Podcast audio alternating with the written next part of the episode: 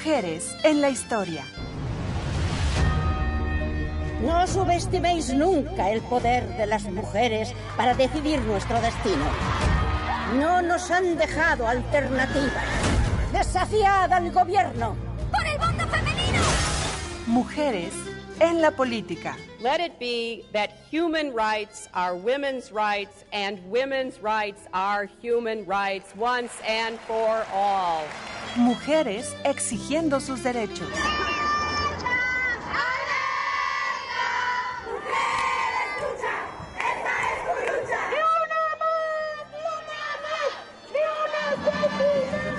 Mujeres en todos los ámbitos. Hipatia de Alejandría fue una filósofa griega nacida en Egipto. Ella fue la primera mujer matemática de la que se tiene registro. Mujeres alzando la voz. ¡Ingrid no se murió!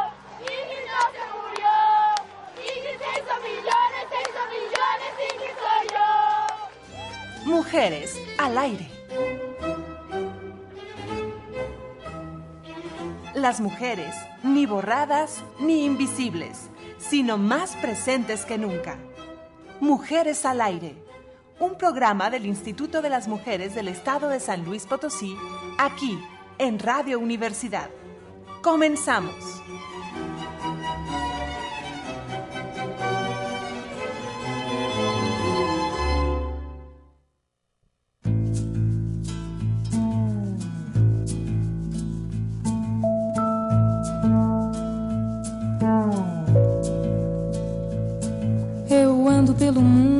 Prestando atenção em Muy buenas tardes, bienvenidas, bienvenidos una vez más a Mujeres al Aire, el programa del Instituto de las Mujeres del Estado de San Luis Potosí y Radio Universidad. Estamos a través del 88.5 FM. Y yo dije, ¿por qué me siento tan ligerita? Porque me quité el cubrebocas, ¿no? Déjenme lo pongo.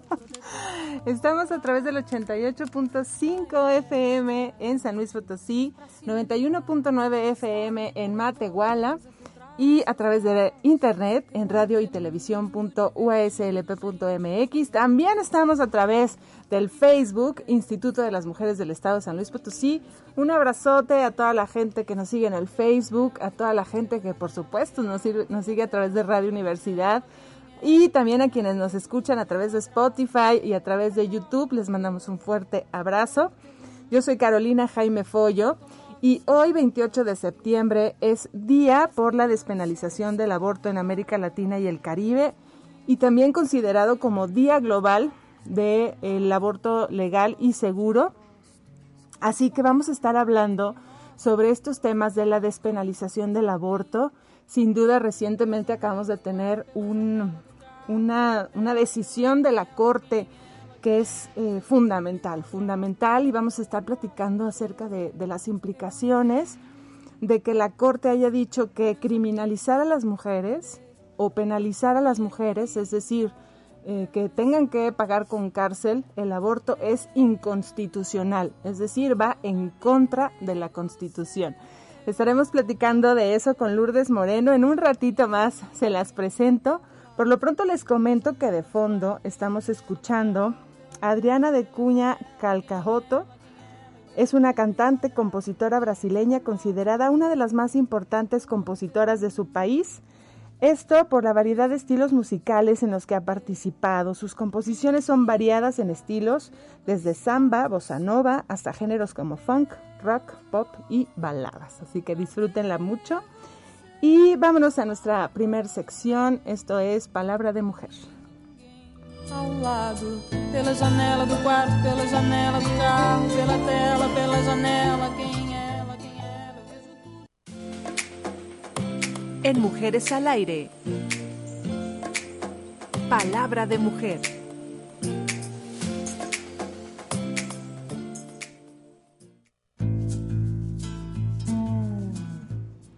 Imagina cuánto más felices seríamos, cuánta más libertad tendríamos para ser nosotros y nosotras mismas si no tuviésemos el peso de las expectativas de género. Chimada Ngozi Adichie, escritora, novelista y dramaturga feminista nigeriana. Meu irmão ouve, e como uma segunda pele, um calo, uma casca, uma cápsula. En Mujeres al Aire, las noticias.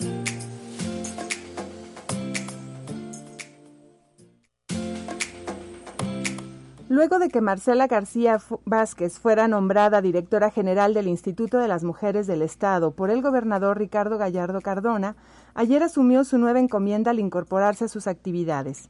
La nueva titular nació en la ciudad de San Luis Potosí, es promotora y defensora de derechos humanos de las mujeres, cuenta con título de licenciada en Ciencias de la Comunicación con énfasis en interculturalidad, maestra en salud pública con énfasis en promoción de la salud, fundadora y presidenta de Nueva Luna, Salud de las Mujeres AC, fue consejera nacional del INMujeres y becaria de la organización internacional Rise Up, Levantemos.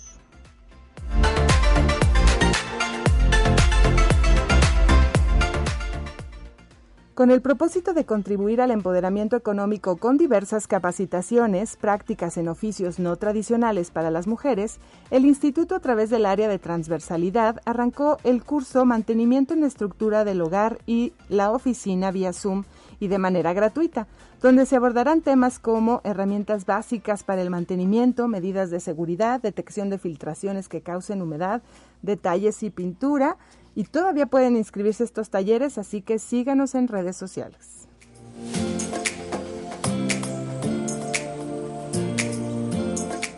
El Observatorio de Participación Política de las Mujeres, a través del Instituto de las Mujeres, realizó un conversatorio con alcaldesas electas que entrarán en fusiones el próximo viernes primero de octubre.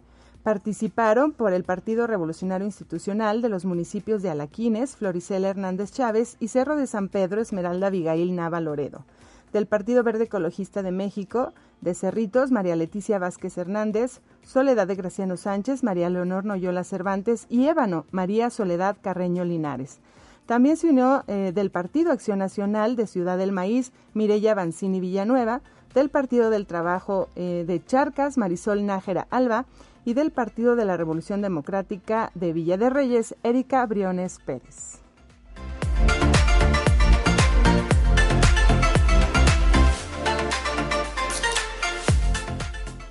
El Pleno del Senado de la República aprobó la reforma para agilizar la emisión de la alerta de violencia de género contra las mujeres para que se haga de manera eficiente e involucre a los tres órdenes de gobierno, se pone como plazo máximo a la declaración 45 días y al estudio del caso de la emergencia en 30 días naturales.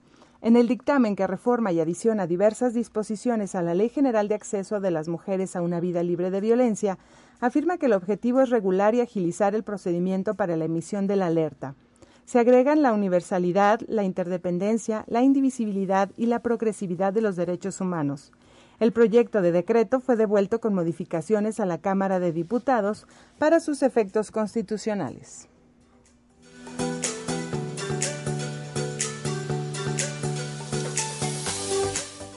Seguimos muy patriotas aquí en Mujeres al Aire y a continuación escucharemos la cuarta parte de la historia de Leona Vicario, esta producción cortesía del Instituto Nacional de Antropología e Historia.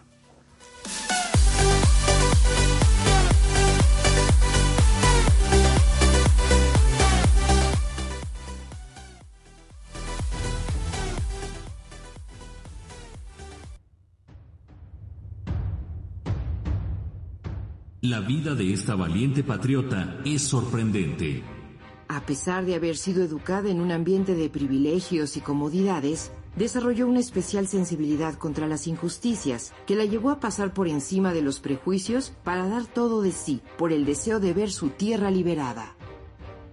Leona Vicario, heroína insurgente, cuarta, parte. parte. Fragmento del artículo de la revista Relatos e Historias de México, por Celia del Palacio Montiel.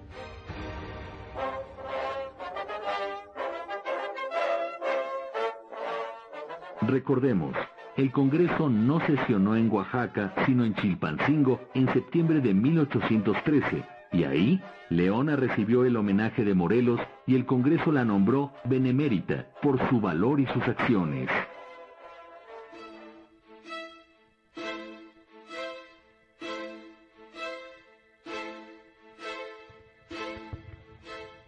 El Congreso tuvo que salir de Chilpancingo perseguido por el ejército realista en enero de 1814 e inició una penosa marcha a través de la Tierra Caliente, estableciéndose precariamente en uno u otro lugar. En Apatzingán, el 22 de octubre de ese mismo año, firmaron por fin el decreto constitucional que los diputados habían redactado a marchas forzadas, entre mosquitos y alimañas, perseguidos por la malaria y la fiebre en su recorrido. Los diputados ya habían comenzado a tener diferencias entre ellos, así como con Morelos, y para el 5 de noviembre de 1815, cuando el generalísimo fue capturado, el ya fragmentado Congreso se deshizo. Una parte de ellos emprendió el camino a Tehuacán y los demás siguieron vagando por las sierras. Leona y Andrés no siguieron a los diputados a Tehuacán, más cercanos al general López Rayón, que había desconocido completamente a lo que quedaba del Congreso, lo acompañaron en su guerra de guerrillas por los precipicios de Tierra Caliente. Leona dio muestra sobrada de su valor y entereza al rechazar los indultos enviados por el virrey a lo largo de los años. Las sucesivas derrotas de las fuerzas insurgentes dispersaron a los sobrevivientes en pequeños grupos que se vieron obligados a moverse continuamente por el territorio para escapar a la intensa persecución.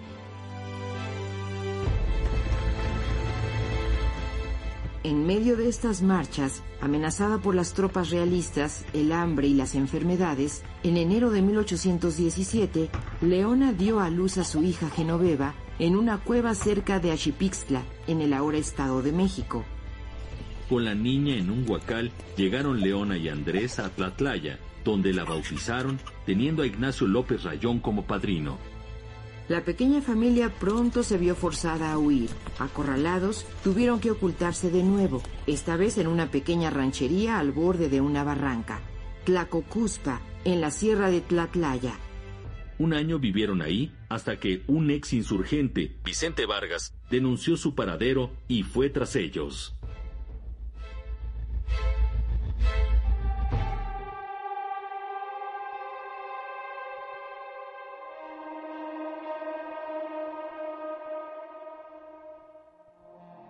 Al verse amenazados, sabiendo que de aprenderlo sin haber pedido el indulto los matarían a todos, el 14 de marzo de 1818, Quintana Roo huyó después de dejar el indulto firmado. Leona y su hija fueron conducidas a pie primero a Tejupilco y luego a Temascaltepec. Quintana Roo se enteró de las vejaciones que había sufrido su mujer y envió su rendición y la promesa de dar todo tipo de información a cambio de que respetaran a Leona. El comandante de Temascaltepec, Miguel Torres, le pidió entonces presentarse de inmediato y el virrey les concedió el indulto con la condición de que pasaran a disfrutarlo a España. Llegaron a Toluca y permanecieron ahí, prácticamente en la miseria, porque no tenían los recursos para ir a Cádiz. Tampoco tenían permitido regresar a la Ciudad de México, donde Quintana Roo hubiera podido ingresar al Colegio de Abogados, requisito indispensable para ejercer su profesión. Finalmente, en 1820, el virrey permitió que el matrimonio regresara a la capital, donde rehicieron su vida. En 1821 nació su segunda hija, María Dolores.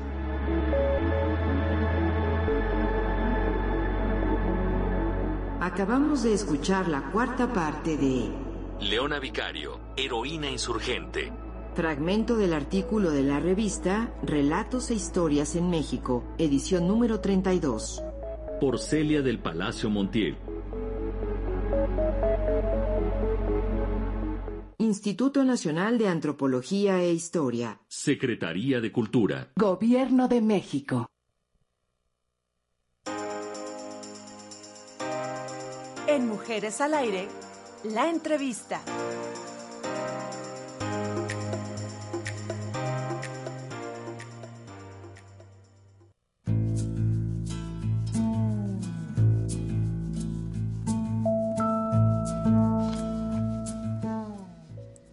Seguimos en Mujeres al Aire y me da muchísimo gusto saludar en cabina a Lourdes Moreno, abogada, presidenta de Samalou AC. ¿Cómo estás, Lulu? Muy bien, muchas gracias. Con mucho gusto de estar aquí contigo y con toda tu audiencia. Muchas gracias a ti. Estamos en una fecha, pues de estas fechas emblemáticas para el feminismo, hoy 28 de septiembre, día, por- día de acción global por el aborto legal y seguro. Lourdes, y hace algunas semanas tuvimos una sentencia histórica de parte de la Corte. ¿Por qué no le cuentas a la gente qué pasó con la Corte y qué dijeron? Sí, bueno, el 7 de septiembre en la Suprema Corte de Justicia de la Nación se tocó el tema de una acción de inconstitucionalidad que se promovió en el estado de Coahuila para pues dejar sin efecto algunos de los artículos que estaban vulnerando derechos humanos de todas las mujeres allá en Coahuila, sobre todo en, en lo que corresponde a su código penal. Y entonces, bueno, estaban demandando la invalidez de algunos artículos de este código penal y pues era en contra pues tanto del Congreso, ¿no? como del Poder Ejecutivo que había aprobado, ¿no? estas estos artículos. Entonces, pues viene esta acción de inconstitucionalidad y eh, los magistrados y las magistradas votan a favor del derecho a decidir de las mujeres, ¿no? Eh, de las mujeres y personas gestantes. Entonces creo que es un avance muy importante para los derechos humanos de todas las mujeres de todo México, ya que al haber sido eh, una decisión unánime, pues queda este precedente para que en todas las legislaturas de todos los congresos de todos los estados y que todos eh, las y los integrantes de los poderes judiciales de todos los estados de México deban de tomar en cuenta que la Suprema Corte de Justicia de la Nación ya determinó, ya eh, se ha posicionado a favor de los derechos de las mujeres y de las personas gestantes en el hecho de no criminalizar eh, el tema de que una mujer decida no sobre su cuerpo. Fíjate que ahí, bueno, eh, encontramos muchas cosas que vamos a ir desmenuzando, pero la primera es esta. Si la Corte ya dijo que es inconstitucional, ¿qué pasa con los estados donde no ha cambiado la ley? Eh, yo estaba oyendo hace rato, por ejemplo, que decían, bueno, pues es que aunque ya muchas este, agencias del Ministerio Público, pues hasta dejaron ya por la paz las carpetas de investigación porque ya no tiene ningún caso darle seguimiento a- al delito de aborto. ¿Qué, qué pasa? ¿Qué es esto de la jurisprudencia que, que le llaman a este concepto? ¿Qué pasa jurídicamente con el, en el país con esto que dijo la Corte? Sí, bueno, pues es una determinación del órgano superior de impartición de justicia que se debe de tomar como un precedente todos estos criterios para juzgar en adelante todos los temas que eh, sean como corresponsables, ¿no? Y en este sentido, pues también el hecho de que eh, pues los tratados internacionales, la convencionalidad nos habla de lo que es el principio pro persona, ¿no? Que siempre se debe de juzgar en beneficio, dando como el beneficio mayor a cualquier persona. Si hay una determinación, se tendrá que buscar la ley que más le beneficie a la persona. Y en este caso, al haber ya esta determinación por parte de la, de la Corte, pues en toda la República tendrá que juzgarse en beneficio a las mujeres, ¿no? Entonces es un avance muy importante. eh, la misma corte y, el magistrado que que se posiciona dice él mismo que es una determinación histórica y que ellos reconocen que eh, se tiene que avanzar en el tema de los derechos humanos de las mujeres. Es una deuda histórica que hay con, con todas las mujeres y pues yo creo que no hay que ir tan lejos como para saber que en cualquier grupo de la familia, de amigas, de vecinas, siempre conocemos la historia de alguien que lo hizo, ¿no? Entonces, esto es algo que sigue sucediendo, pero eh, lo que queremos es que, que las mujeres no mueran a causa de esto y que no terminen en la cárcel a causa de esto, ¿no? Que puedan decidir sobre sus cuerpos, sobre sus vidas. Claro, y, y, das en el clavo ahorita con el tema de, de la despenalización es un paso y la, digamos, legalización es otro, porque hablaste justo de estas dos grandes problemáticas, ¿no? Las mujeres que injustamente van a la cárcel por ejercer su derecho a decidir y así como tal, eh, de hecho, eh, es un, un derecho que la misma Corte en esta sentencia dijo que incluye el derecho a la salud, tanto física como mental como social, la libertad reproductiva, la autonomía, el derecho al libre desarrollo de la personalidad y el derecho a la vida privada.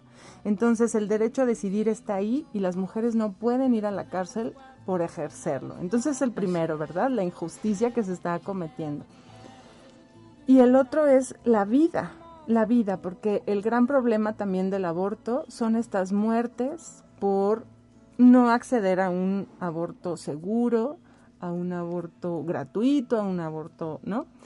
Y esta es una cuestión que en la que pues apenas vamos caminando, ¿no? Una cosa es que ya las mujeres no vayan a la cárcel y que eso ayude a que no haya, eh, vaya, que, que, que, tengan que hacerlo, este, pues en lugares insalubres, sí. ¿no? Este, Terrible. clandestinos, pero pues es un paso solamente, ¿no? Sí, yo creo que es bien importante lo que mencionas sobre el tema de la despenalización, porque bueno, en, en las legislaciones de los países democráticos, eh, las personas que, que sabemos algo de derecho sabemos que la vía penal es a lo que le llamamos la última ratio, ¿no?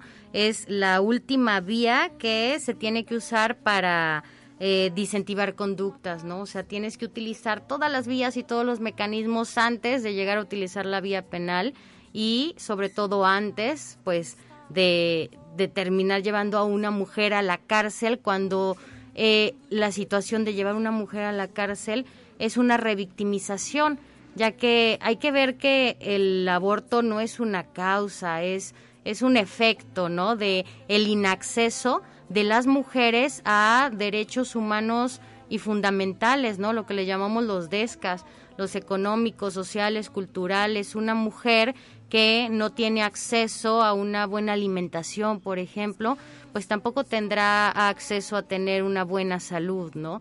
Y pues muchas mujeres no tienen acceso a servicios de salud tampoco.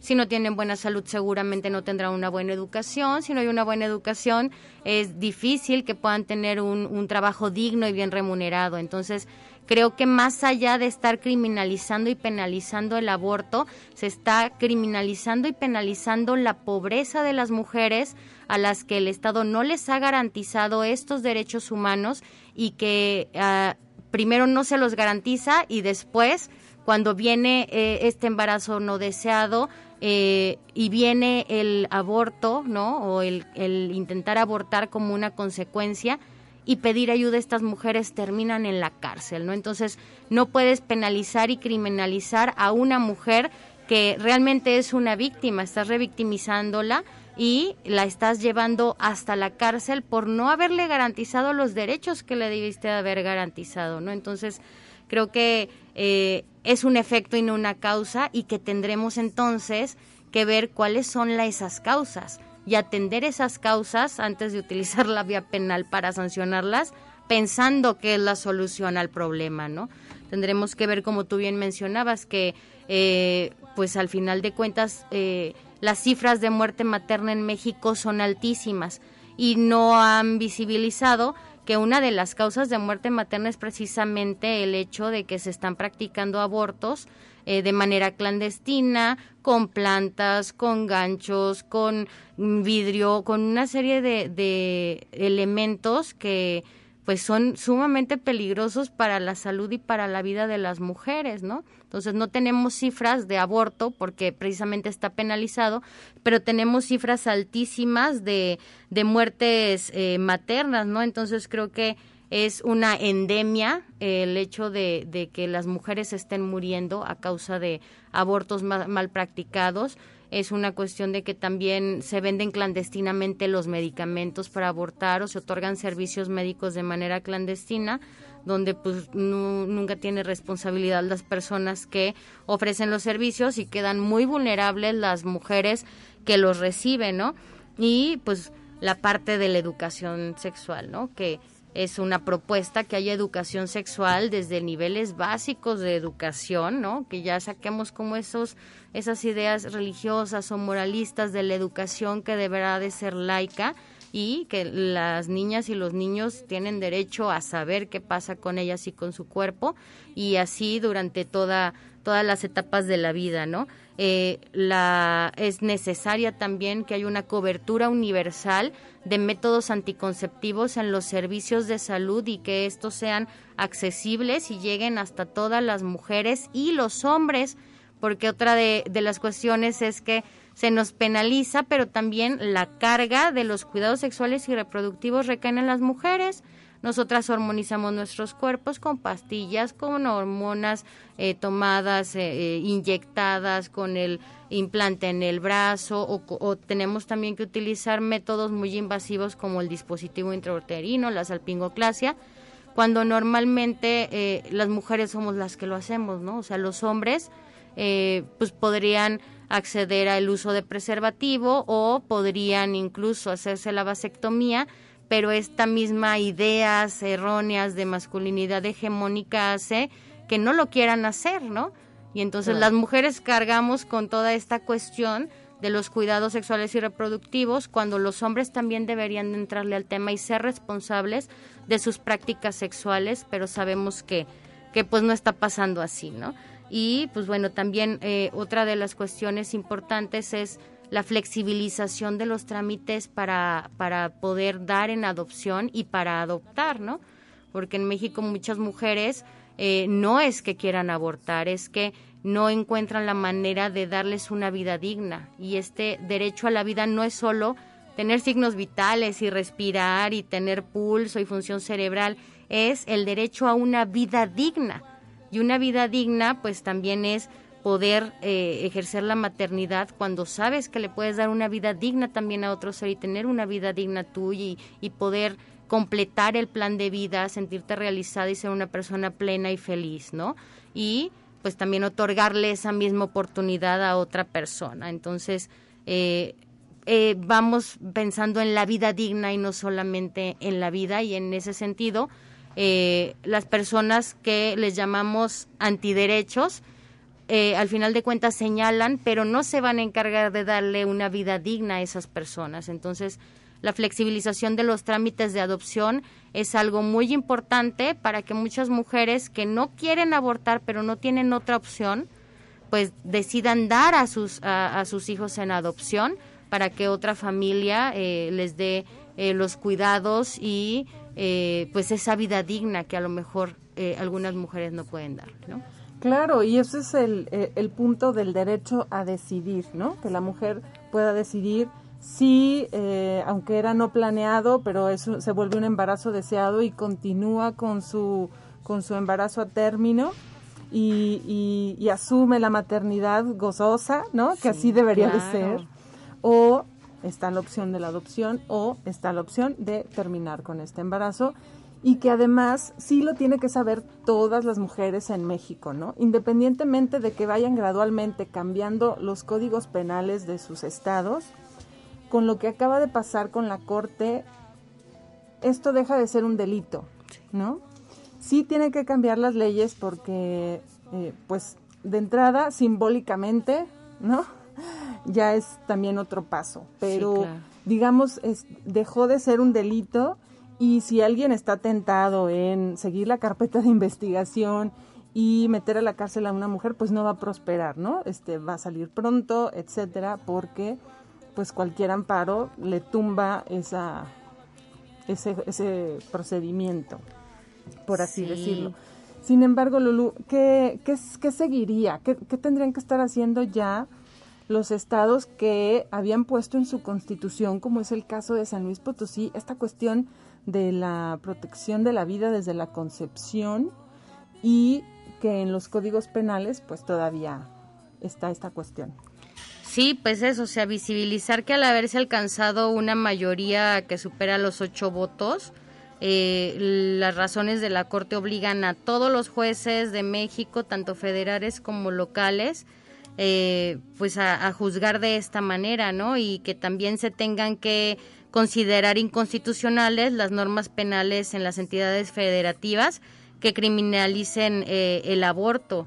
Entonces yo creo que en un acto de congruencia el Congreso del Estado de San Luis Potosí debería de estar trabajando ya, ¿no? En las reformas necesarias que desde eh, la sociedad civil y las colectivas feministas se llevan nueve años, ya diez años eh, luchando por este derecho a decidir y yo creo que es momento con este Congreso paritario para que eh, la interrupción legal del, del, embarazo en San Luis Potosí sea una realidad y se pueda saldar esa deuda histórica con muchas mujeres potosinas que han dejado su vida por estos abortos mal practicados. Así es. Nos damos un corte. Estamos platicando con Lulú Moreno, abogada, presidenta de Samalou UAC, y platicamos sobre despenalización y legalización del aborto. Vámonos un corte y regresamos a Mujeres al Aire.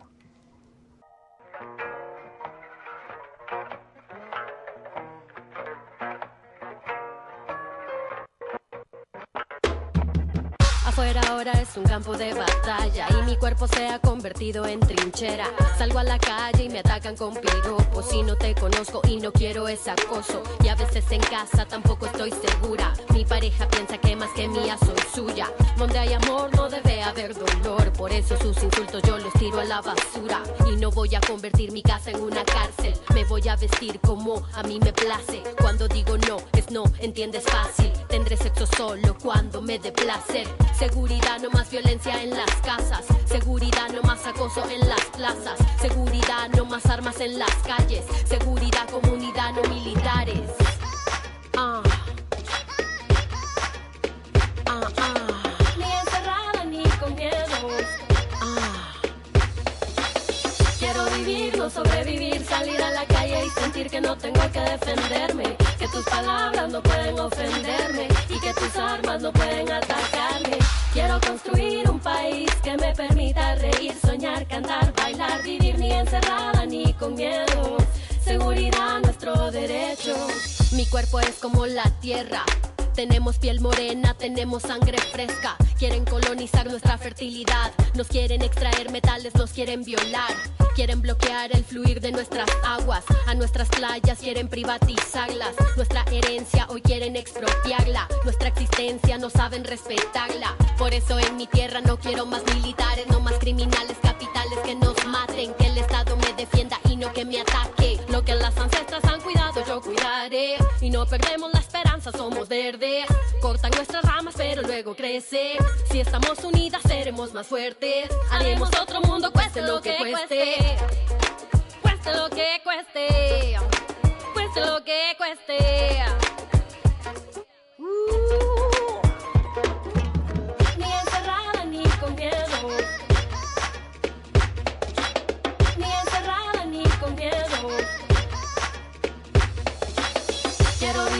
Sobrevivir, salir a la calle y sentir que no tengo que defenderme. Que tus palabras no pueden ofenderme y que tus armas no pueden atacarme. Quiero construir un país que me permita reír, soñar, cantar, bailar, vivir ni encerrada ni con miedo. Seguridad, nuestro derecho. Ni encerrada ni con miedo. Ni encerrada ni con miedo.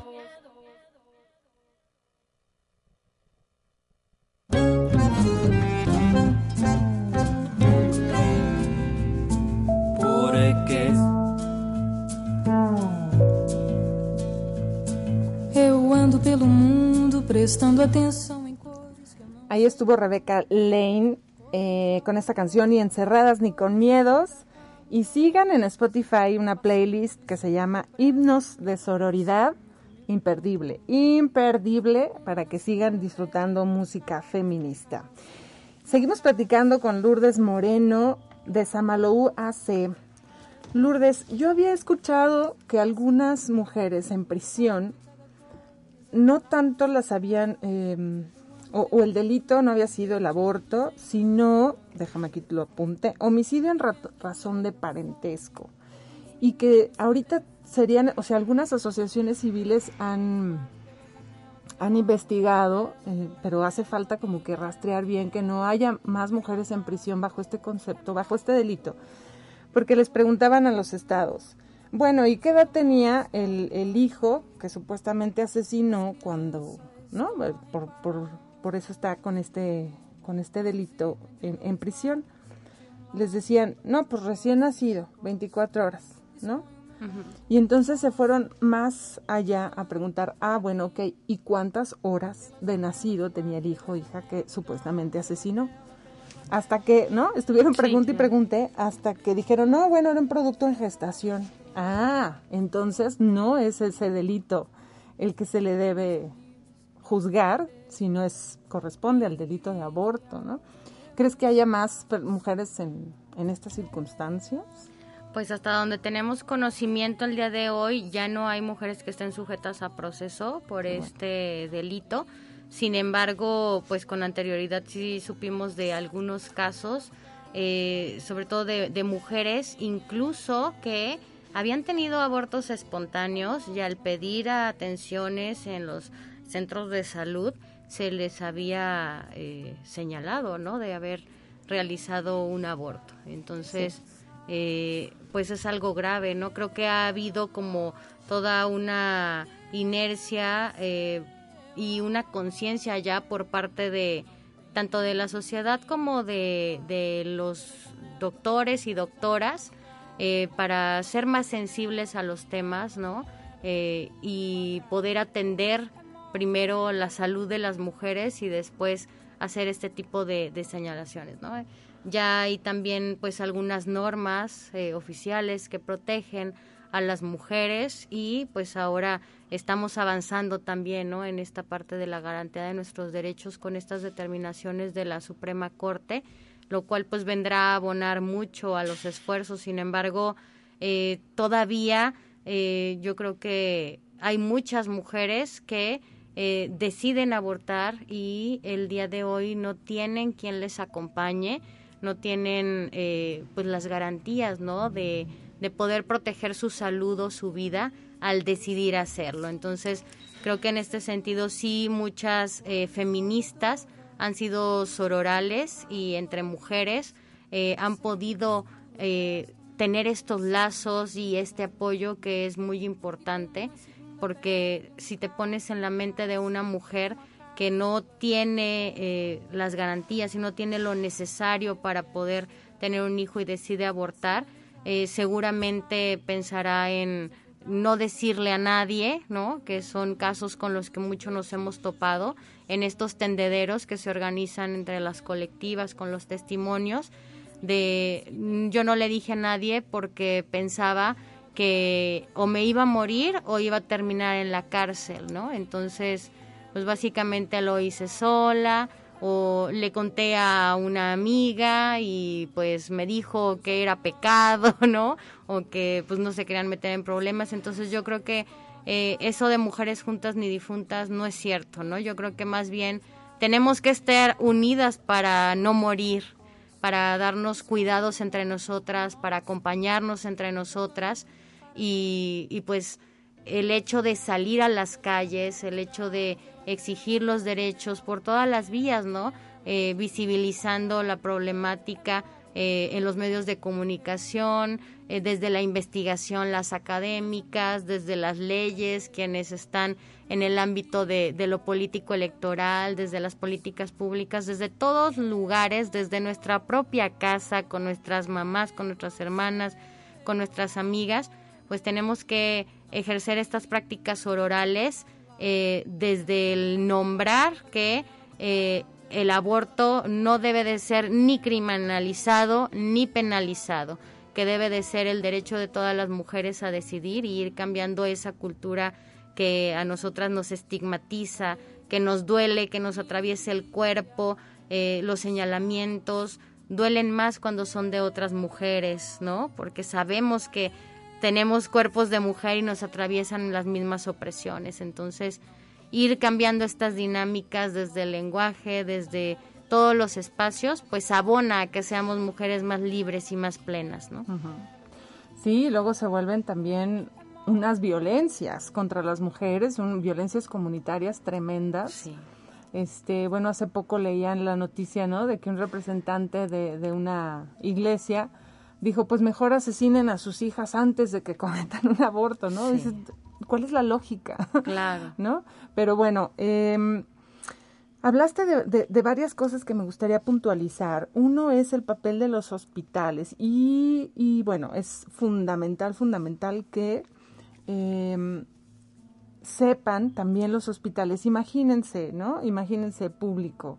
Una mujer, como decía ahorita Lulú Moreno, una mujer que llega con una urgencia obstétrica, que empieza a sangrar, que está peligrando su embarazo. Y lo primero que, la, que hacen al recibirla en el hospital es hablarle al Ministerio Público para que empiece la carpeta de investigación para aborto cuando ella llegó por una emergencia obstétrica. Tremendo, ¿no? Eso por Sí, un lado. terrible. Y por otro, ya como dice Lourdes Moreno, hay una serie de, no- de, de- de normas. Tenemos la norma 046 en México, que habla de el actuar de las personas que trabajan en el sector salud cuando hay violencia sexual. Y entre muchas otras cosas, una de las cosas que se hablan en esta norma, pues es el acceso al aborto por eh, violación, por ejemplo, ¿no? Por, por violencia se- sexual. Pero ni siquiera en estas condiciones en las que está normado y es legal el aborto, muchas veces el, el papel del, sector salud no es brindarle todas las facilidades a la mujer, al contrario, ¿no?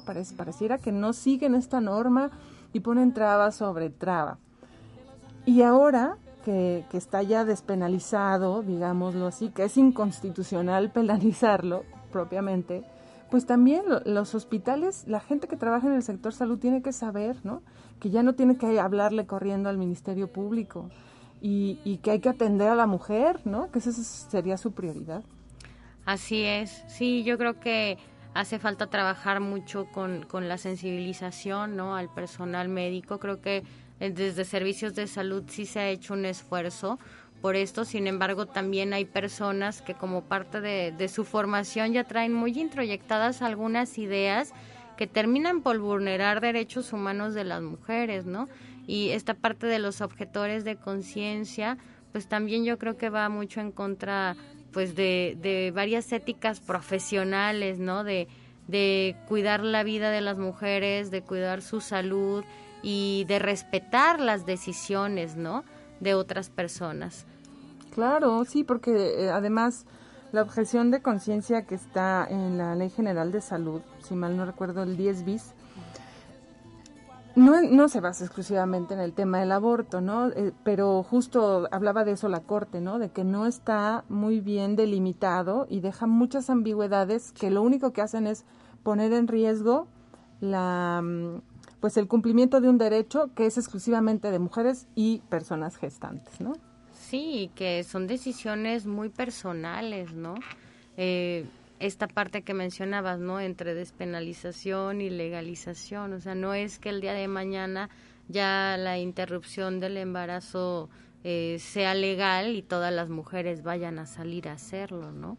Eh, es una, una cuestión muy difícil y que obviamente tiene algunas repercusiones en, en los cuerpos, ¿no? Y, y, y también en la salud mental de las mujeres. No es algo que, que sea placentero, que sea gozoso realizar. Entonces yo creo que en este sentido se debe de dar un acompañamiento muy integral a las mujeres que deciden abortar, ¿no? Eh, desde brindarles la información de del procedimiento, de, de qué es lo que está pasando con su cuerpo, de qué es lo que va a pasar después, de que sí pueden haber algunas implicaciones psicológicas y que depende también de, persona a persona, ¿no? Y depende también de que ten em, adelantado o avanzado esté eh, el embarazo, ¿no? Sin embargo, creo que muchas cuestiones morales siguen en la mente de muchas personas y esas ideas pues no permiten, ¿no? Eh, el hecho de que se pueda garantizar los derechos humanos. Entonces, son decisiones personales, a nadie se le obliga a abortar, a nadie se le incita a abortar. Lo único que desde el feminismo posicionamos es que no podemos permitir que una mujer que ha sido vulnerada toda su vida al no tener acceso a sus derechos humanos fundamentales, como efecto de ello, eh, tenga que abortar y que por haber abortado termine en la cárcel o termine muerta. Claro. Y, y en ese sentido, la legalización implicaría la regulación, ¿no? Es decir, que COFEPRIS, COEPRIS, ¿no? Vigilen los protocolos, los procedimientos de las instituciones que ofrecen este eh, servicio y que, que no sea solamente un servicio para quien pueda pagarlo, Así es. ¿no? Sino que las mujeres que no tienen eh, precarizadas, pues tengan acceso también en su servicio de salud gratuito. Sí, y es que es precisamente de eso de lo que va lo que te comentaba al principio eh, sobre que lo que se criminaliza y, y se penaliza es la pobreza, porque bien sabemos que mujeres que pueden contar con los recursos eh, para poder realizarse un aborto, pues realmente no mueren, ¿no? Por un aborto mal practicado, porque pueden ir a la Ciudad de México, pueden irse a Houston, pueden irse a, a alguna clínica privada con esos recursos y pagar todas las atenciones necesarias. Sin embargo, las mujeres pobres están muriendo, ¿no? Sí, claro. Además, eh, hay datos interesantísimos, por ejemplo, en lo que ha pasado en la Ciudad de México desde el 2007, que, que se hizo esto de la inter- lo que llamaron en ese tiempo interrupción legal del embarazo. Y cuando hablamos de erradicar este problema, por ejemplo, que, que alguna vez escuchaba algunas activistas decir, bueno, es que no, no se va a poder erradicar del todo, pero si esa es la tendencia, buscar su erradicación, eh, las cifras en la Ciudad de México nos dan cuenta de ello y es impresionante, ¿no? Eh, vemos cómo hay un pico, o sea, eh, 2007 empieza con 4.799 mujeres atendidas o servicios brindados y hay un pico de máximos eh, ofrecidos 2011, 2012, 2013 con más de 20.000 y de ahí empieza a descender hasta, por ejemplo, 2020 11.000 y sigue bajando, o sea, 2021 ha seguido bajando. Eh, entonces, bueno, aquí nos da cuenta, ¿no? De, de si lo que se busca es disminuir o erradicar, eh, esta es una solución. Por otro lado, lo que decía Lulu es cierto. Fíjense, en, de, mm, todo este tiempo, desde abril del, del 2007 al 30 de junio del 2021, mujeres de San Luis Potosí que han ido a la Ciudad de México a realizarse este procedimiento son 205. Entonces, eh, como dice, bueno, pues quien, quien tiene los, los recursos para irse a México y pagar por esta cuestión, pues lo hace, pero las que no cuentan con los recursos, eh, pues son a las que se enfrentan a su criminalización o la muerte por un embarazo inseguro. Así es, sí, fíjate que yo también tenía por ahí algunas cifras sobre las mujeres que concurren a abortos clandestinos realizados por personas no capacitadas, enfrentan el riesgo a morir entre 100 y 500 veces más que una mujer que tiene acceso a un aborto bajo condiciones higiénicas y realizado por profesionales y que las complicaciones de los abortos inducidos son la principal causa de muerte de las mujeres entre 15 y 39 años en varios países de América Latina y el Caribe. Y una de las primeras causas de muerte materna, que lamentablemente ahorita es el COVID, pero bueno, pues porque tenemos también datos, pero de, Sí, ¿no? De, de aborto luego no tenemos muchos datos.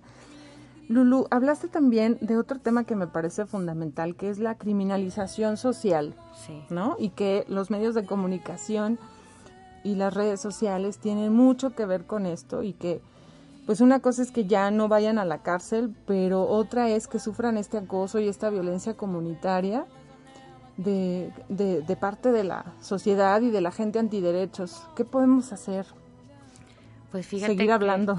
Sí, o sea, necesitamos, eh, pues entre mujeres primero, ¿no? Como compartir nuestros sentires y nuestros pensares, porque yo creo que la maternidad es una imposición social y muchas veces no es una decisión personal libre, ¿no? Eh, yo eh, creo que todavía hay muchas mujeres que eh, se sienten forzadas a ser madres para poder realizarse como mujeres o como personas por ideas que, que nos han eh, pues mm, vendido, ¿no? Eh, que no son ideas propias, que no son lo que nosotras sentimos o lo que nosotras pensamos y que tenemos ya que, que poner límites y determinarnos a, a ser las sujetas de nuestra propia historia, a nosotras construir nuestros proyectos de vida, a tomar nuestras decisiones de si queremos tener hijos o no queremos tener hijos, cuándo queremos tener hijos, si hoy estoy embarazada y hoy yo no quiero tener un hijo, pero a lo mejor después sí, ¿no? Poder tener el derecho a decidir y no ser señaladas por otras personas. Y creo que aquí la parte de la criminalización es algo que, que pues está como muy institucionalizado por parte de, de, de todo el Estado, ¿no? Y, hablo de institucionalizado porque tanto te señalan en, en la familia, que es una institución, está señalado en las escuelas donde siguen pasando ese video, en donde están este, aspirando a, a, a un feto, ¿no? O sea, de un embarazo ya bastante avanzado, que no tiene nada que ver con estas 12 semanas. Eh, y eso es criminalizar, ¿no?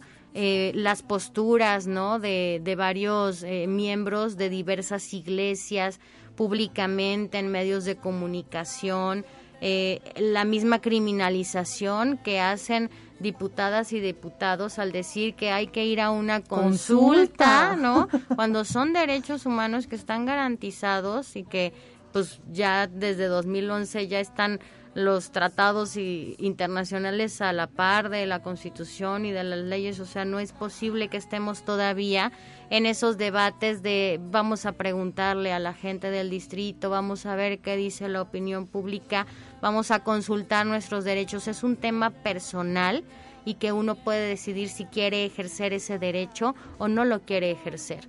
Y nadie debe de señalarnos ni de hacernos sentir mal, ni de oprimirnos, ¿no? Porque claro. eso, eh, pues, vulnera nuestra dignidad. Uh -huh. Y a lo que sí tenemos derecho todas las mujeres es a vivir dignamente. Uh -huh.